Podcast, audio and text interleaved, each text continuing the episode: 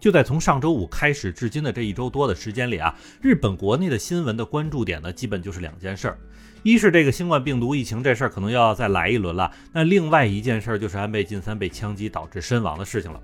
那么这两件事情来来回回的说啊，甚至让我有一次错觉，就是安倍晋三似乎和新冠好像有点什么关系一样。当然，相信这两件事情，各位咱们节目的家人们应该已经非常了解了，甚至有的消息呢已经开始往阴谋论上去转了。所以可见我们的生活里还是不能缺少各种剧情的。不过就在这些里边哈，有一件事情我不知道大家是不是注意到了，那就是安倍晋三的葬礼呢是在日本东京增上寺内开始的，然后在里里外外的折腾一通之后呢，正式的葬礼也只能是人家自己家里人和亲友才能参加，不对外人开放。但是呢，到了今年秋天的时候，日本可能要再给安倍晋三弄个国葬出来。那在这个问题之中啊，就有一些朋友私下问我说啊，说日本的那个葬礼到底是怎么弄的？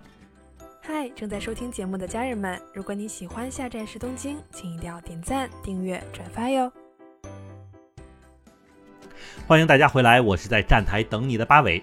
那其实如果单说日本的这个传统葬礼的话呢，恐怕一两句话就能讲明白了，那就是弄个灵堂，摆个照片，然后呢各界的亲朋好友在前来吊唁，差不多一天之后，逝者就要拉去火葬之后放进墓地了。那在这个过程里边呢，其实和咱们国内不少地区的这个做法是大同小异的，甚至就连里边这个随份子的习惯也都是一样。曾经有个日本的电影《入殓师》里面就讲的挺明白的。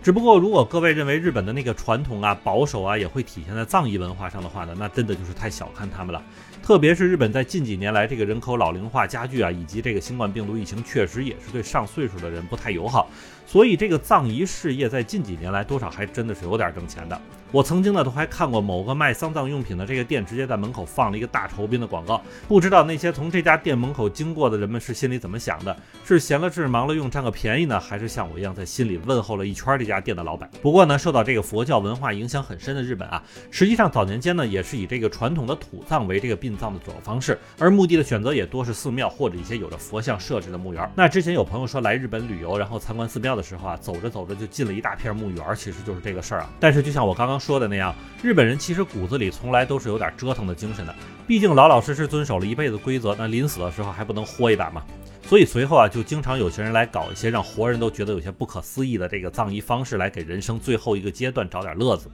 比如曾经那个特别有名的，就在东京奥运会时候，一个叫做《正梦》的艺术作品啊，就是由这个荒神明香、南川宪二、增井弘文等几位艺术家组成的这个艺术团队制作的一个巨大的黑白色人头气球，就让不少人觉得阴间了一把。啊但实际上啊，这个人头气球之所以让人看着有些膈应，其实主要原因还是曾经这玩意儿是日本某个丧葬公司想出来的点子。也就是说啊，他们可能觉得这个飞上天堂要比入土为安更实在啊，所以就将委托者的这个骨灰放进了一个直径两米到两点五米的这个氢气球里边，而氢气球的样子就会按照这个逝者生前的脸的样子来进行制作，所以最后总体来说呢，就是一个黑白色的人脸气球。而在家人和朋友们完成对逝者的最后告别仪式之后呢，这个气球就会被放飞到天空里边。那有时候根据家人的要求，这些气球可能还会在晚上发光，并且安装 GPS 定位，让逝者的家属随时都能够看到，并且知道气球飞到哪里了。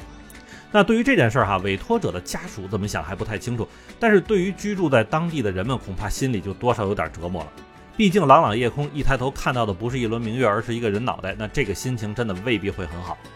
那另外还有一个问题就是啊，这个气球之后会一直上升，并且在距离地面十公里左右的地方爆炸。当然这个并不是什么问题啊，只不过大家是不是还记得我刚才说了，逝者的骨灰是放在气球里边的嘛？那后边的事儿各位就自己品吧。不过确实也有些人觉得这个气球加骨灰飞扬的方式还不够酷啊，所以最后就愿意多加钱把自己的骨灰放到太空里去。而这种放有骨灰的特殊容器呢，是跟随每次卫星发射一起来进行发射的。并且在这个骨灰瓶子进入轨道之后，据说是能够飞行长达二百四十年之久。那亲属呢，还可以通过专用的 APP 来掌握逝者所在的这个太空位置。当然，如果说上面这些玩法都有点过的话，那么确实是从实际的民众需求出发的葬仪方式也正在日本进行流行啊。就是由于目前日本的这个社会老龄化里边啊，确实有不少人真的是太老了。那自己年轻时候的这个哥们儿朋友去世了之后呢，自己可能连去参加仪式的力气都没有了。所以就有一些葬仪公司呢，专门弄了一个流动灵堂，带着这个逝者和一屋子的这个葬仪用品四处走访，不需要朋友上门祭拜，这个车子就会主动找到你的。而这个专门设计的车子功能是十分完善哈，里边能够容纳十个人，还有祭坛呀、烧香的台子、椅子、冷暖气设备等等啊，并且还为那些行动不便的亲属专门设置了可以上下车的升降梯。那最关键的是，这个移动葬礼还能够在任何地方举行，只需要两个车位就能放下这辆车。那么对于那些不方便参加葬礼的人呢，就可以等待这辆车到来之后就完成吊唁了。那么另外，根据这个家属的要求呢，这个葬仪车还可以走过这个逝者生前最喜欢的地方，是葬礼本身也是拥有一些独特的这个纪念意义。而还有一些更加简洁的这种得来速的葬礼方式，也是为了照顾到老人啊、残疾人前来吊唁或者祭拜的这个麻烦，所以就是宾客可以乘车前来吊唁，那都不用下车，司机把窗户摇下来之后，宾客就可以通过车窗来进行上香以及祭奠。那其实从上面所说的内容，咱就能发现啊，作为与出生一样非常重要的死亡呢，也都是需要一个仪式来稍作纪念的。虽然经历了大操大办的习惯之后呢，不少国家的人们都会逐渐选择更安静简单的这个葬礼仪式，甚至类似之前日本呢也出现过一段时间的这个所谓的零葬礼，就是提倡人死之后呢不要葬礼，不要墓地，一切归零哈。但总的来说呢，任何事情都不能太过于矫枉过正。那如果出生的时候需要欢乐的话，那么在死亡的时候应该也需要一些祝福，才能推开下一次轮回的大门吧。那么好，感谢您收听下站是东京，我是在站台等你的八维。